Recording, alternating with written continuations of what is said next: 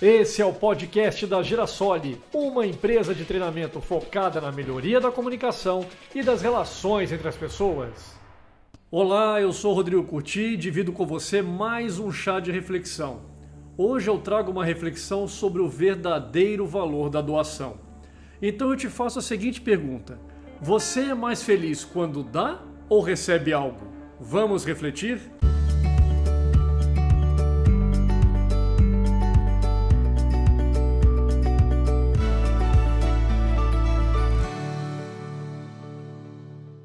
Dois irmãozinhos que moravam na rua, um deles de 5 anos e o outro de 10, iam pedindo um pouco de comida pelas casas das proximidades.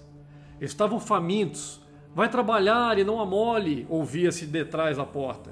Por aqui não há nada, moleque, dizia outro.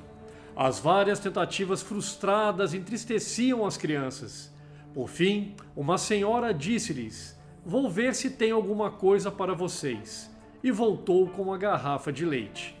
Que festa! Ambos se sentaram na calçada. O menorzinho disse para o de 10 anos: Você é mais velho, tome primeiro. E olhava para ele com seus dentes brancos, a boca semi-aberta, mexendo a ponta da língua. Então o mais velho leva a garrafa à boca e, fazendo o gesto de beber, aperta fortemente os seus lábios para que por eles não entre uma só gota de leite. Depois, estendendo a garrafa, diz ao irmão: Agora é a sua vez, só um pouco.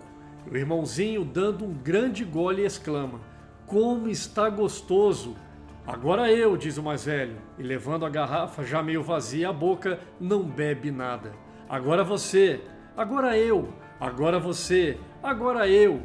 E depois de três, quatro, cinco ou seis goles, o menorzinho de cabelo encaracolado, barrigudinho, com a camisa de fora, esgota o leite todo. Ele, sozinho.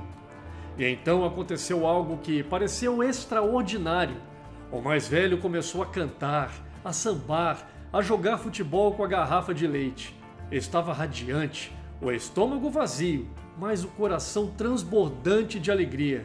Pulava com a naturalidade de quem não fez nada de extraordinário, ou melhor, com a naturalidade de quem está habituado a fazer coisas extraordinárias sem dar-lhes maior importância. Daquele moleque, nós podemos aprender uma lição sobre doação. Agir com tal naturalidade, com tal elegância, com tal discrição, sem esperar ser percebido para ter algo em troca. Pense nisso e até o próximo chá de reflexão.